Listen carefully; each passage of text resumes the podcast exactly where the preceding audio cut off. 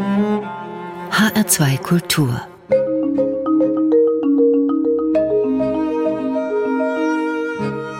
Doppelkopf am Tisch heute mit Lisa Passo. Gastgeber ist Martin Maria Schwarz. Lisa Passo ist studierte Germanistin und Philosophin mit einem Master in Theaterwissenschaften ausgestattet und arbeitet heute in einem Beruf, den man, ohne dass es jetzt despektierlich klingen soll, als Stiefkind des Theaters bezeichnen könnte. Sie ist nämlich Soufflöse, festangestellte Soufflöse am Staatstheater in Mainz. Einen schönen guten Tag, Lisa Passo. Ja, guten Tag. Sie gucken schon etwas skeptisch, als ich dieses, diesen Begriff vom Stiefkind des Theaters benutzt habe. Ist der völlig daneben? Ähm, nee, also ja, doch, obwohl ich würde es nämlich nicht so bezeichnen. Ich würde, ähm, weil das so ein bisschen so klingt, als würde man nicht gewertschätzt oder so oder nicht wahrgenommen. Und ich habe schon das Gefühl, dass ich im Theater wahrgenommen und auch gewertschätzt werde. Was bereitet denn in diesem Beruf Ihnen Erfolgserlebnisse?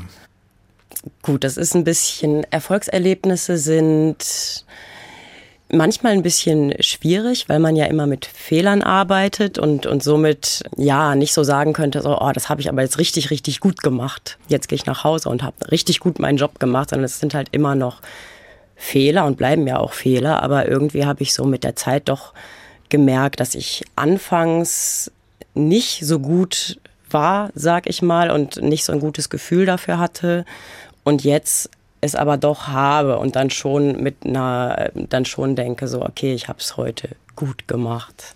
Wo fühlen Sie sich denn wohler, wenn eine Aufführung reibungslos vonstatten gegangen ist, Sie also gar nicht eingreifen mussten?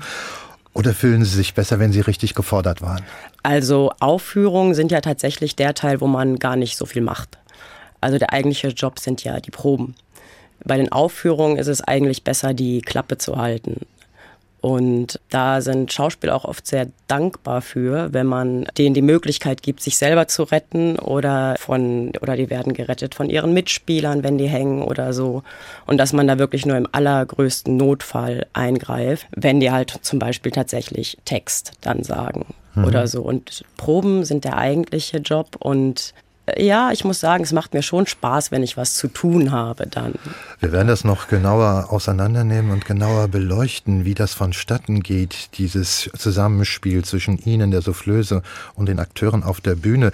Nun ist es ja wohl so, dass kein Mensch diesen Beruf als seinen Traumjob direkt ansteuern würde oder sagen würde, ich will eines Tages Soufflöse werden.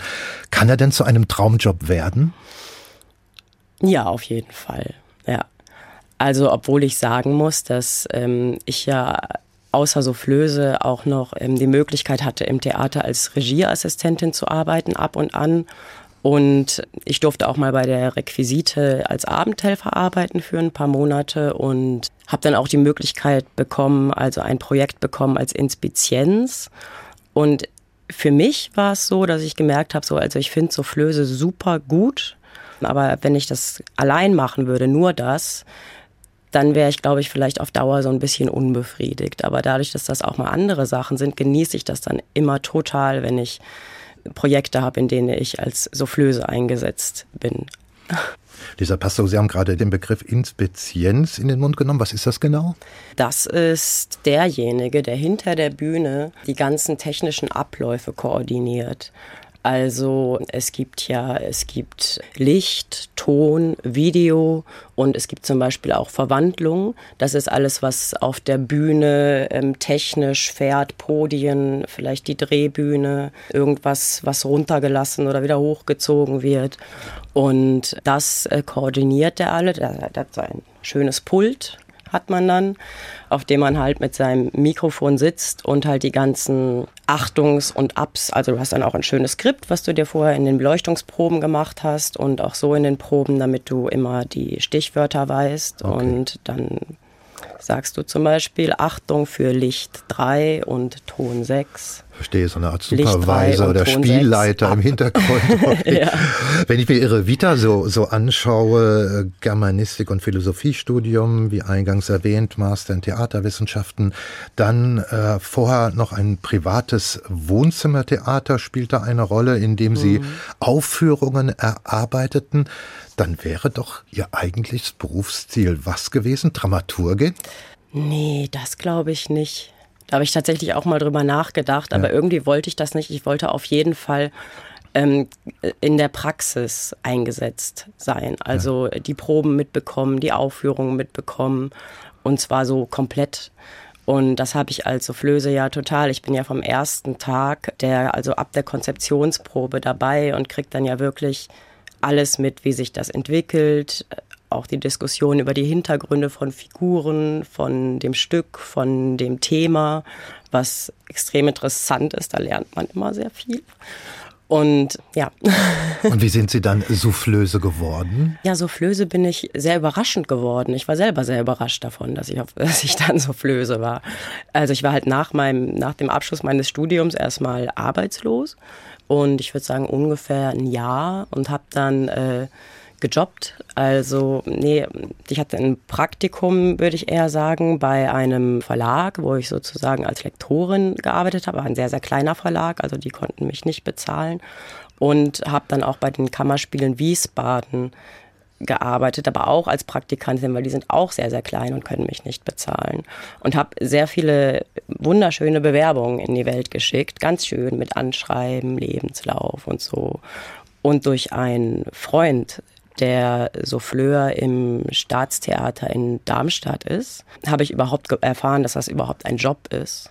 Also dass es so etwas gibt als vollständigen Job in großen Theatern. Und dann habe ich halt das Mainzer Staatstheater ganz formlos angeschrieben, ob ich da mal mir das angucken könnte einfach nur und hatte halt dann das Glück, das war einfach gutes Timing, dass halt die, die Soufflöse, die in dem Moment da gearbeitet hat, gerade für fünf Monate auf Reise gegangen ist. Ja.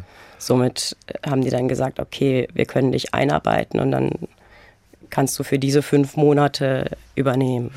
Das heißt, es gibt keine Ausbildung zu diesem Beruf. Nee. Das wird man so entweder ja. so, wie Sie es beschrieben haben, oder habe ich zumindest gelesen, dass viele Souffleure, Soufflösen eigentlich aus dem Betrieb, aus dem Theaterbetrieb selbst kommen auch mal Schauspieler waren und Souffleure geworden sind oder Soufflösen, ist das richtig? Ja, also ob die vorher Schauspieler waren, da kenne ich jetzt persönlich keine. Aber auf jeden Fall, dass man vielleicht irgendwas mal mit Theater zu tun hatte, dass man vielleicht Hospitanten, Hospitanzen gemacht hat oder privat mal vielleicht irgendwie bei Laientheater wie bei mir mal irgendwas vielleicht ist das schon gut, um wenigstens so ein bisschen zu verstehen, was es ist oder so. Muss man eigentlich, wenn man diesen Beruf dann ergreift oder angeht, sich dafür bewirbt, auch vorsprechen, so wie Schauspieler vorsprechen nee. müssen? Obwohl man mit der Stimme arbeitet, ist das gar nicht Verlangt. Nein, vorsprechen mhm. muss man zum Glück nicht. Wie würden Sie denn nach den bisherigen Erfahrungen, vier Jahre machen Sie das vier jetzt? Vier Jahre, ja. Wie würden Sie nach den bisherigen Erfahrungen selbst das Anforderungsprofil für den Job einer Soufflöse beschreiben? Mm, also ich glaube schon so die Bereitschaft zu haben, sich in Sachen, in, in Menschen und Situationen einzufühlen. Mm, Anforderungsprofil. Ich frage das deswegen, weil es immer zu lesen ist, dass da auch eine gewisse mentale Disposition vonnöten ist, also auch eine gewisse psychische Stärke. Und wenn ich dann also Umschreibungen lese wie gute Fee im Kasten, Seelentrösterin, Mutmacherin, Fels in der Brandung, naja. dann sagt das ja was aus. Ja, ja, das sagt was aus. Ich kann vielleicht davon erzählen, wie ich das wie das selber bei mir funktioniert hat. Ja, dann sagen. ja genau. Ich fragte ja. das ja aus Ihrer Position genau, heraus. Genau, ich, ich finde es ja. irgendwie schwierig zu ja. beantworten, was insgesamt die Anforderungen sein könnten. Das, das weiß ich nicht so genau, da kann das nicht so richtig einschätzen.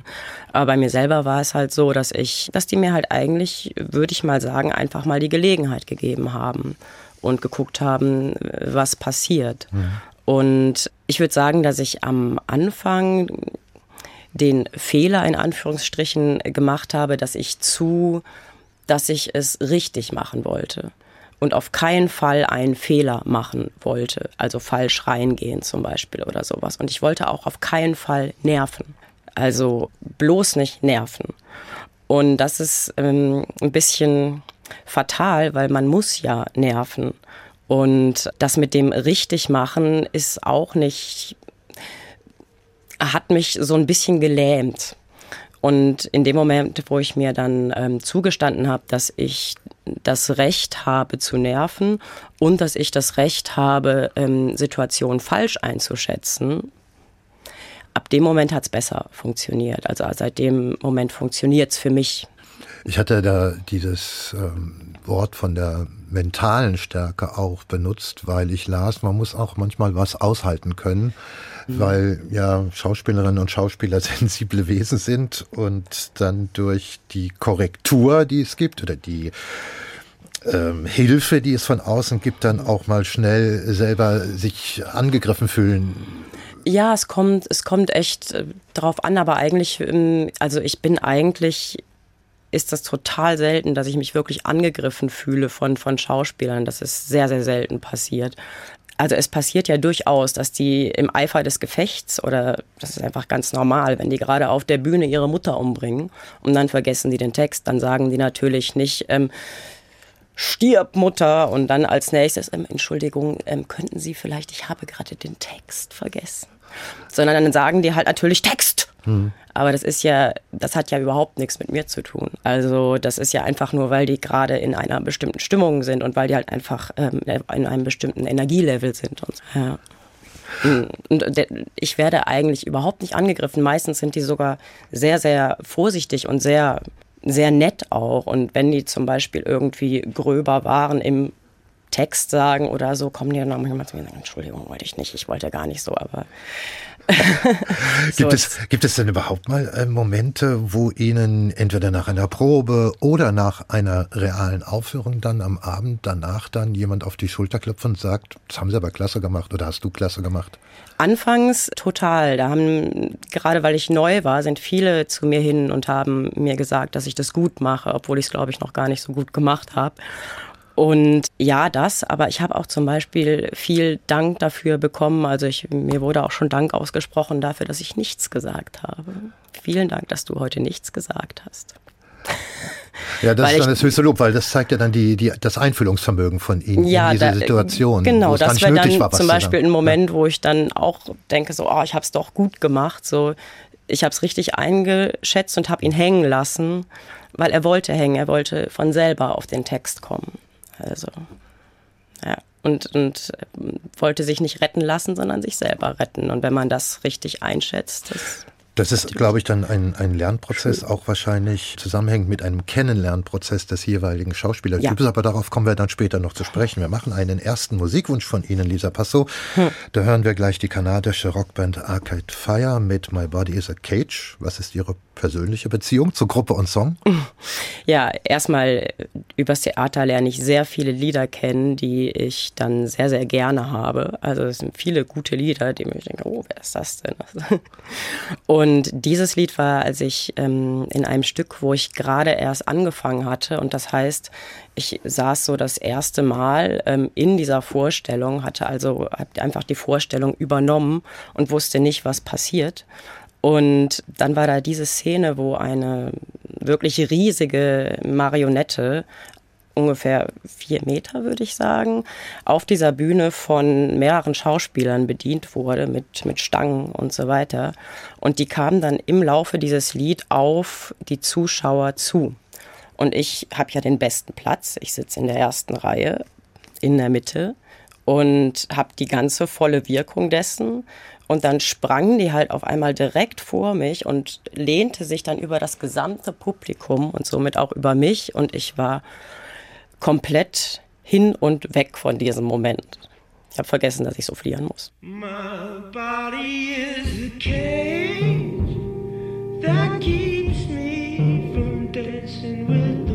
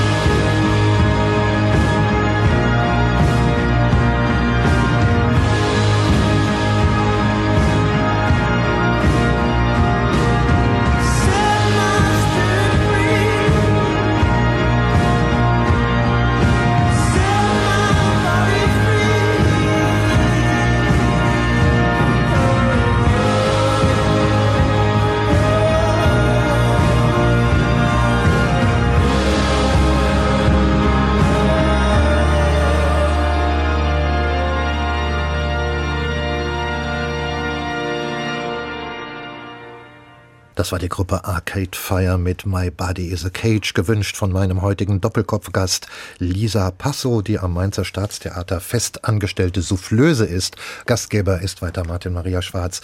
Lisa Passo, den etwas älteren Hörerinnen und Hörern und Theaterbesuchern wird ein Souffleurkasten auf der Theaterbühne noch sehr vertraut sein.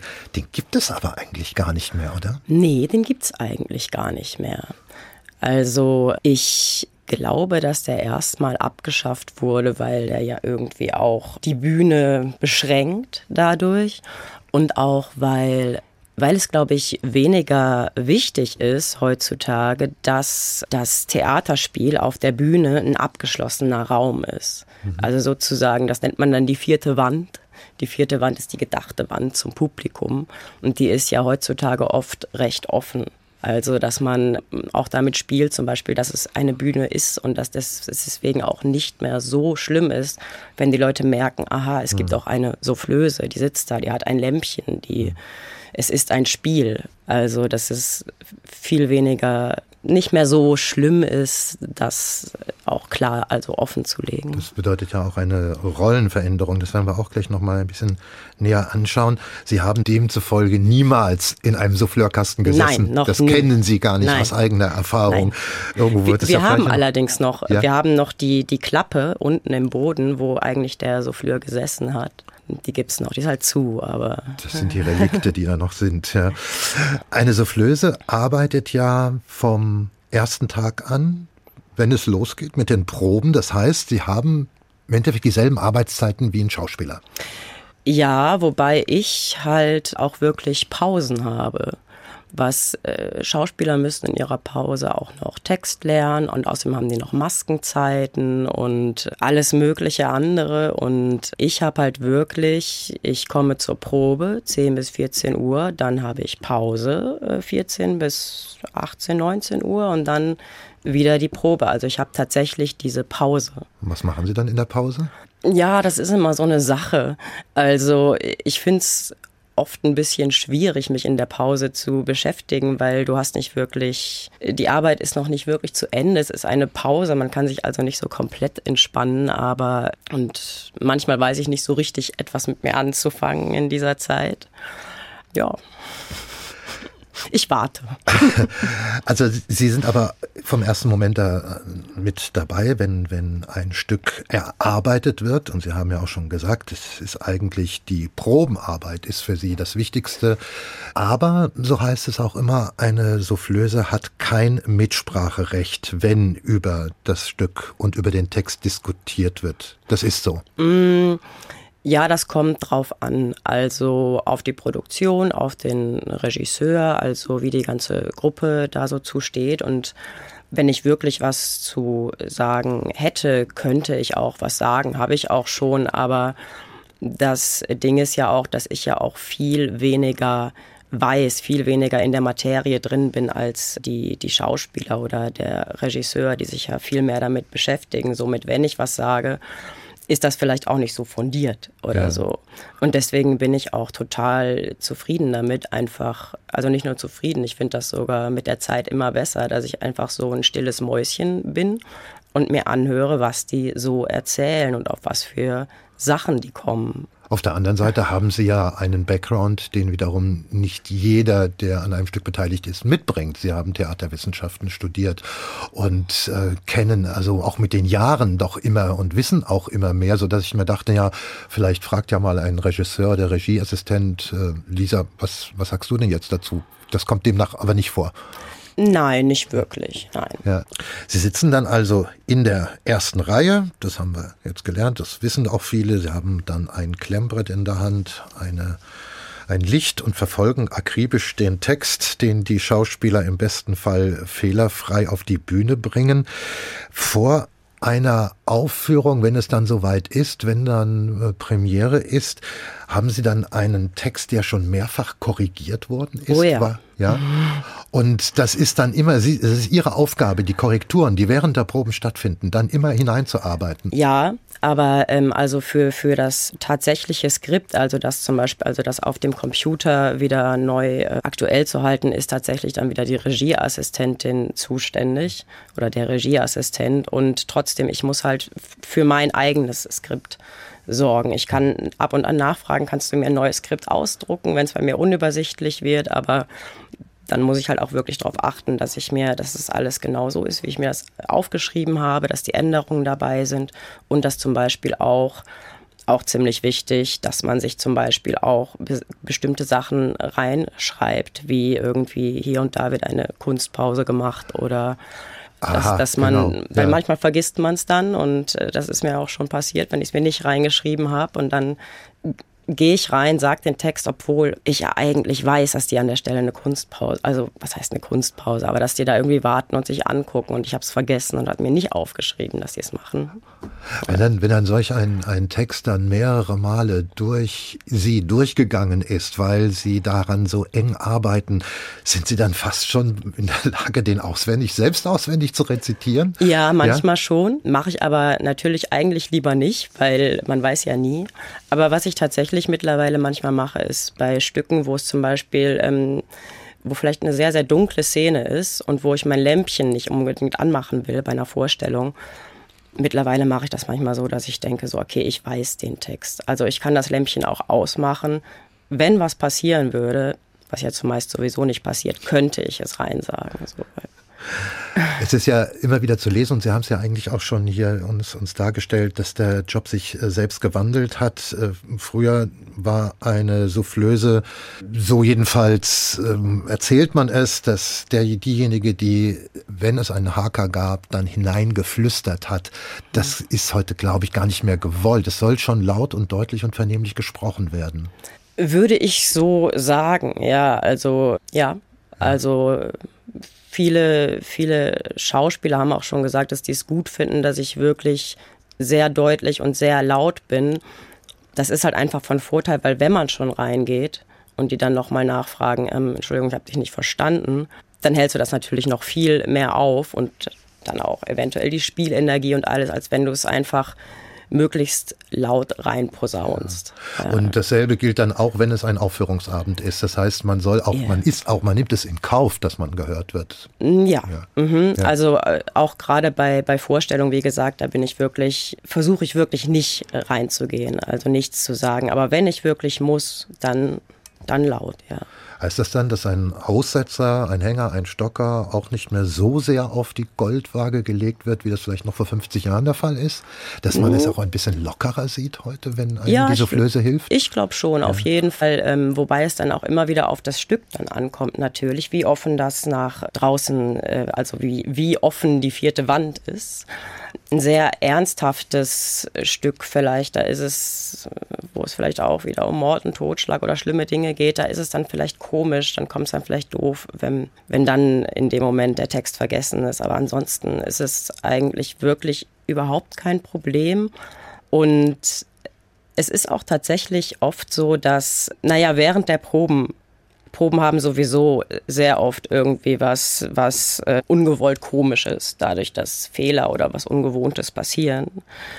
Und gerade das Soufflieren hat auch oft was ungewollt Komisches. Also ich habe viel zu lachen eigentlich. Und es ist schon oft passiert, äh, nicht, äh, dass es halt wirklich eine seltsame, äh, schräge Situation war. Und manchmal wird sogar der der Part dann mit ins Stück übernommen. Also, dass die Soufflöse rein gesagt hat und dann wird dieses ins Stück übernommen, ist mir jetzt dreimal passiert. Ja. Oder so. Dann sozusagen Text, ein Wort. Was, was, was ist, sind denn die Momente, wo Sie, dann, wo Sie dann lachen oder wo Sie sagen, da entsteht eine Komik, bei der Sie einfach unwillkürlich lachen müssen? Haben Sie da ein Beispiel? Ah, ja, muss ich mal überlegen. So, also vielleicht einfach so durch die, durch die Energie manchmal, dass die auf der Bühne sind und vielleicht so total irgendwie so angespannt und da stehen und dann sagen, Text. Und dann sage ich einen Text raus und dann sagen die, Dankeschön. Und dann machen die weiter mit der Stimme. Und so, das ist halt manchmal so, also dass die auch selber teilweise da, das ist. Und äh, wie, wie erleben Sie umgekehrt die, die, die Schauspieler? Sind die auch dementsprechend etwas lockerer geworden, wenn mal eine Zeile nicht einfällt? Oder ist es für viele immer noch ein Problem, weil sie es als ehrenrührig empfinden, dass ihnen mal was nicht gelingt? Nö, ja. eigentlich sind die, sind die bei, dabei recht entspannt. Also bei, bei Vorstellungen wäre es natürlich dann, kommt immer drauf an, aber bei Proben eigentlich ist es vollkommen okay. Ja. ja. Also je moderner das Theaterstück ist, umso freier ist ja auch dann die, die Prosa, die, die gesprochen wird. Das heißt, es wird wahrscheinlich dann auch immer leichter als Soufflöse zu, zu arbeiten. Ich habe mal gehört, dass Soufflösen sogar ins Spiel mit einbezogen ja. werden, dass mit ihr, ihr diskutiert, gezankt wird oder dass sie halt eben auch Rollen spricht, die gerade nicht besetzt werden können und ähnliches. Während der Proben, meinen Sie? Ja. Ja, also während, während der Proben passiert es, wenn zum Beispiel ein Schauspieler an dem, an dem Vormittag Tag nicht kann, dass man halt äh, die Rolle reinspricht. Mhm. Das kann passieren, ja. Aber es ist nicht so häufig. Aber ich habe zum Beispiel, es kommt auch echt wieder immer darauf an, welchem Projekt, mit welchem Regisseur man arbeitet und so. Aber äh, zum Beispiel bei einem Projekt war der Regisseur sehr, äh, hat er gesagt, so ja, jetzt sei mal richtig, jetzt schrei das mal richtig rein oder sowas. Also, dass der wirklich auch wollte, dass ich ein bisschen Emotionen gebe, während ich das rein spreche und so, was ich für mich schön fand. Das hat mir Spaß gemacht. In anderen Sachen ist es dann vielleicht eher so, dass man denkt, so, okay, ich sag das, ich sag's einfach monoton rein. Und äh, es kommt halt echt wirklich immer drauf an. In der Theaterästhetik des Regisseurs René Polesch, da steht der Souffleur, die Soufflöse gleich mit auf der Bühne und geht, ne, geht neben den Schauspielern her, also ist quasi fast schon ein vollwertiger Akteur. Hängt natürlich auch mit, mit dieser Ästhetik, mit der speziellen Ästhetik von, von René Polish zusammen, weil die Akteure ja niemanden mehr darstellen. Mhm. Aber eigentlich ist es auch dann die Hochstufe. Irgendwie höher kommt man doch kaum als äh, Soufflöse, wenn man, wenn man diesen Job mal ergriffen hat. Ob man das dann will, ist wieder die Frage. also ich weiß bei mir gar nicht, ob ich das, ich finde so kleine eingebundene Sachen finde ich gut, aber so komplett ein Mitspieler zu sein, fände ich dann, glaube ich, auch wieder für mich jetzt, es wäre gar nicht so das, was ich gerne, was ich so gerne machen würde. Ja, aber es gab schon interessante Sachen, zum Beispiel, dass ich in einem Stück, wo die Schauspieler immer komplett irgendwie, was viel über, über Film, über Video funktioniert hat, dass die Schauspieler irgendwo auf der Bühne unterwegs waren, sehr versteckt und da gefilmt wurden. Das heißt, ich als Soufflöse war auf der Bühne und musste immer möglichst unsichtbar mitgehen, dann sozusagen hinter einen Container huschen und dann dastehen oder so, weil es sonst keinen Sinn gemacht hätte. Mhm. Die hätten mich sonst nicht gehört. Also das war zum Beispiel ganz ja. spannend. Ja, aber ich finde es auch sehr amüsant, wenn man, äh, nun das ist, da ist man ja heute zum Glück so frei geworden, dass man sagt, komm, was sollen wir hier groß Illusionen, Illusionen verbreiten, also dass man das dann freigibt und äh, die Soufflöse einfach ja. wirklich präsent ist auf der Bühne. Ja. Aber dass nach einem Stück, ich spreche jetzt von der Aufführung, dass sie dann auch mit auf der Bühne sind und sich verbeugen dürfen, das ist nach wie vor ein Nein. Tabu? Äh, ja, ich weiß nicht, ob ein Tabu, es wird halt einfach nicht so gemacht. So.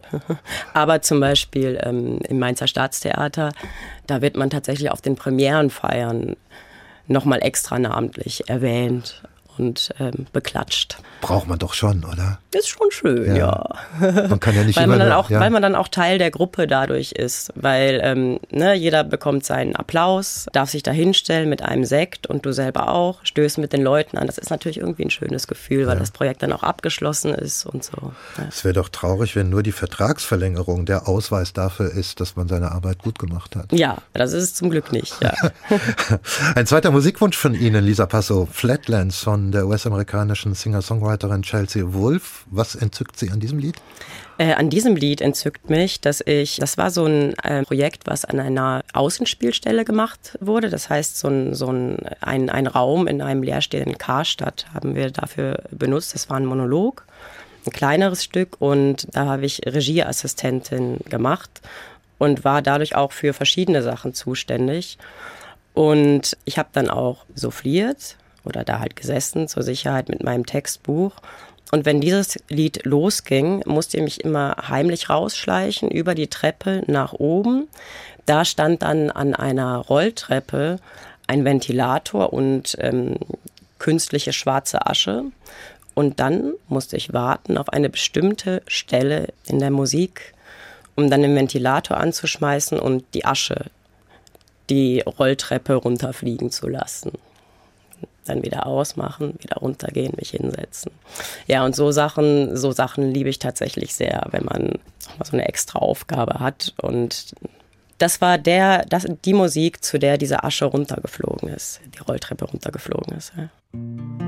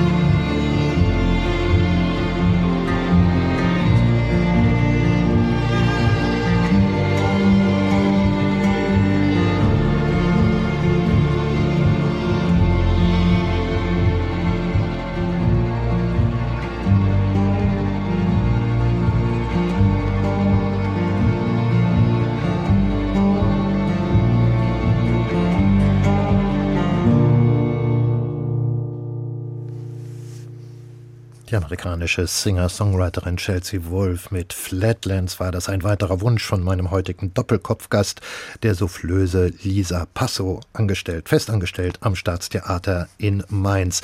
Lisa Passo, wie verändert sich denn eigentlich Ihre Arbeit, je nachdem, ob nun ein klassisches Drama geboten wird, wo der Text auch noch ein festes Versmaß hat und bitteschön auch eingehalten werden soll, oder ob es halt ein modernes Stück mit einer, mit einer völlig freieren Prosa ist? Ja, also das ist immer das, das Ding mit den, mit den Worten und der Wortgenauigkeit. Also ja, es ist tatsächlich so, dass man bei klassischeren Stücken oft mehr drauf achten sollte, äh, wie genau der Text ist. Und äh, wenn modernere Stücke in denen viel improvisiert werden kann, da geht es dann halt wirklich mehr um den Sinn. Aber das ist auch wieder so ein bisschen abhängig. Zum Beispiel gibt es auch modernere Stücke, wo aber vielleicht trotzdem dem Regisseur der Wortlaut sehr wichtig mhm. ist, weil er sich viele Gedanken drüber gemacht hat und das wirklich genau so haben will. Und äh, es gibt auch klassische Stücke, wo auch trotzdem improvisiert wird und nicht oder der Text halt nicht ganz genau gesagt wird. Also es ist auch immer so ein bisschen eher von Produktion zu Produktion wieder verschieden. Mhm. Aber, das haben Sie, glaube ich, jetzt schon mehrfach so angedeutet, bei der wirklichen Aufführung dann an einem Theaterabend real jenseits der Probe kommt sowas relativ wenig vor. Ist das so? Ähm, Texthänger. Ja. Ja, kommt, kommt wenig vor und wenn, retten die sich selber. Aha. Im Prinzip. Sie haben in einem Zeitungsinterview erzählt, dass die Art der Hilfestellung, die Sie, die Sie leisten, auch eben sehr stark vom jeweiligen Schauspielertypus abhängt. Haben Sie ja mal ein Beispiel dafür?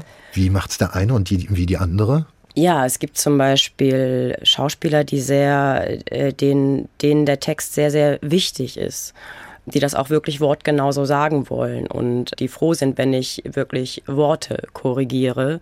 Und andere sind da eher so ein bisschen so, ich habe es doch gesagt, mehr oder weniger, ist doch in Ordnung. Und da muss man sich wirklich auch, das weiß man nie so richtig, ob das wirklich wichtig ist. Ein Moment, wo es zum Beispiel anscheinend nicht wichtig war, und ich fand es halt, das war einfach meine persönliche Einschätzung. Der Text war eigentlich einfach nur, der ist tot. Und die haben aber irgendwann gesagt, ja, der ist gestorben. Was im Grunde derselbe, derselbe ähm, Sinn ist. Und ich habe aber in diesem Moment, ich fand irgendwie einfach nur mein persönliches Empfinden, der ist tot schöner.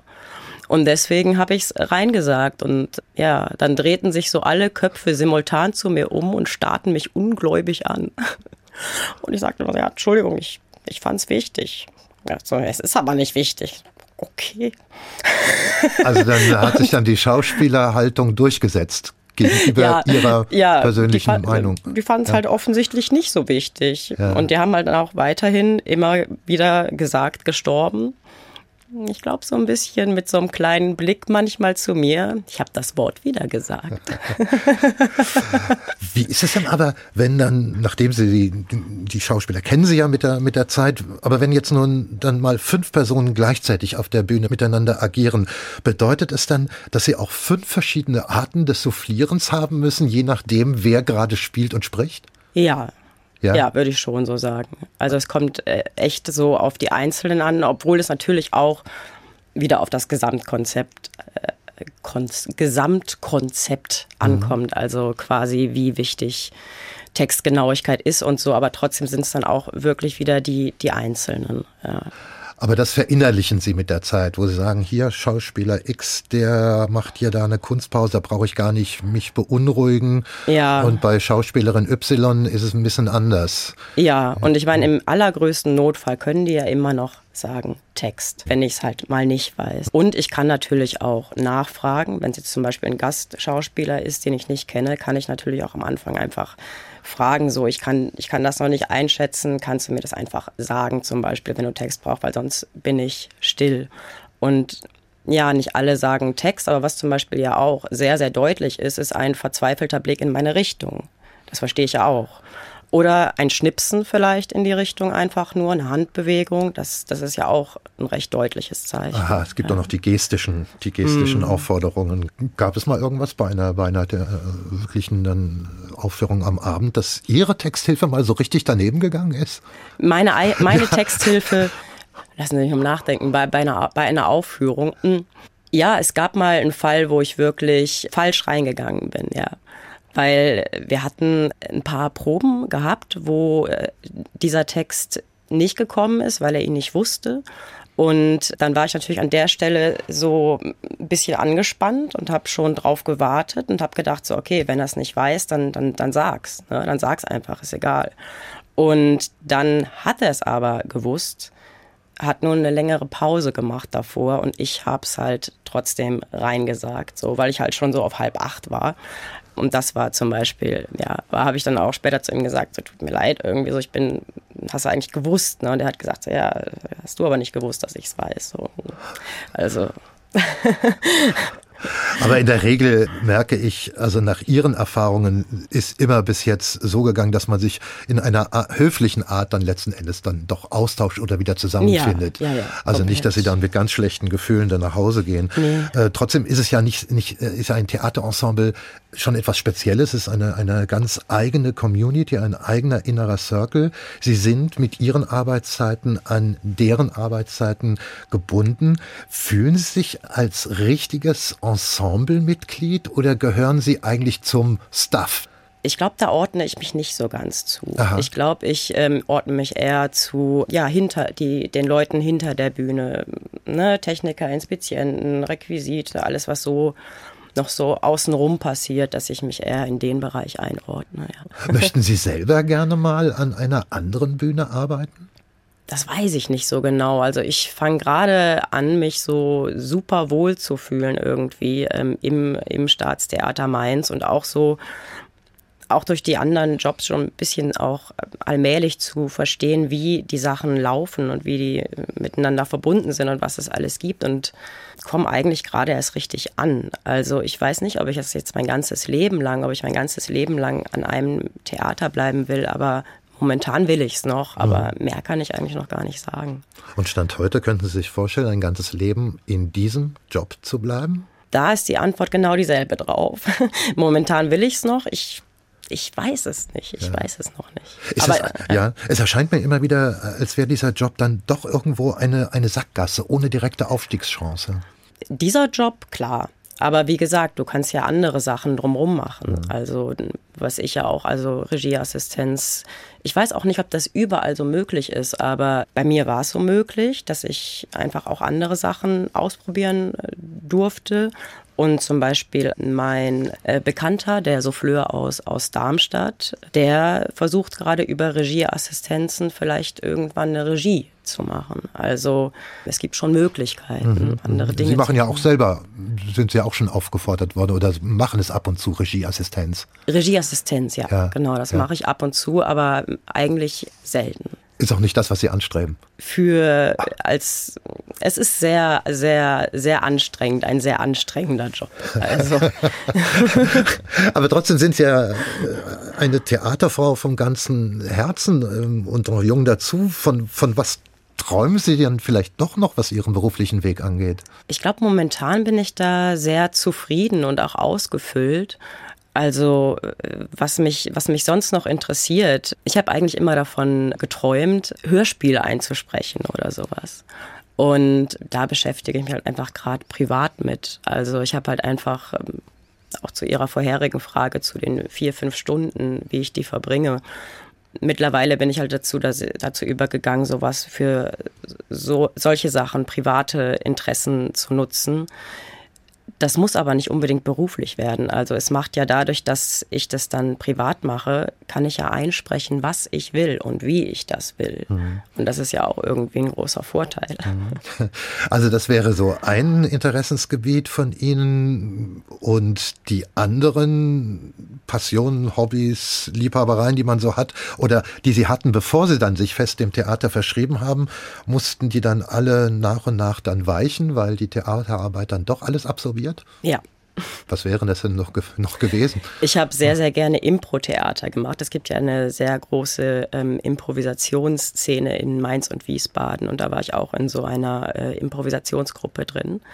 Und das hat mir sehr viel gegeben. Also das ist halt das, wenn ich meinen Job ändern würde. Also wenn, wie Sie sagten, vielleicht in ein anderes Theater gehen oder so und so weiter. Ich würde wenn ich es ändern würde, würde ich, glaube ich, in einen anderen Job gehen mit anderen Arbeitszeiten, damit ich wieder Kapazität habe für solche Sachen, wenn überhaupt.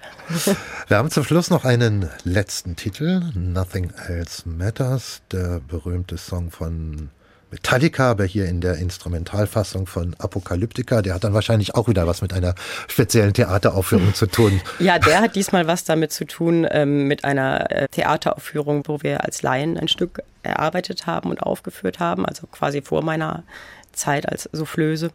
Und das war einfach ein Moment, wo alle Schauspieler so auf ihren Positionen standen, am Bühnenrand, äh, in den Aufgängen Und zu diesem Lied kam man so einzeln raus, ist sich begegnet, ist rumgelaufen, hat Dinge getan. Und ich stand immer in meinem Aufgang und genau mir gegenüber war eine andere Mitspielerin. Und ich habe die immer sehr gern beobachtet, wie sie immer dort stand als normale Privatperson. Und dann kurz bevor ihr Auftritt war, hat sie sich aufgerichtet, ist einen Schritt zurückgegangen, war dann die Figur und ist so rausgeschwebt. und äh, das fand ich immer sehr schön, diese, diese Verwandlung so zu sehen von, von, von Privatmensch zu Figur. Und das hängt alles mit diesem Musiktitel zusammen. Dankeschön für Ihr Kommen, Lisa Passo, Theatersoufflöse ja. am Staatstheater in Mainz und viel Glück noch für den weiteren Lebensweg, in welchem Beruf auch immer. Dankeschön. Vielen Dank. Danke. Und vom Doppelkopf verabschiedet sich Martin Maria Schwarz mit Apokalyptika und Nothing Else Matters.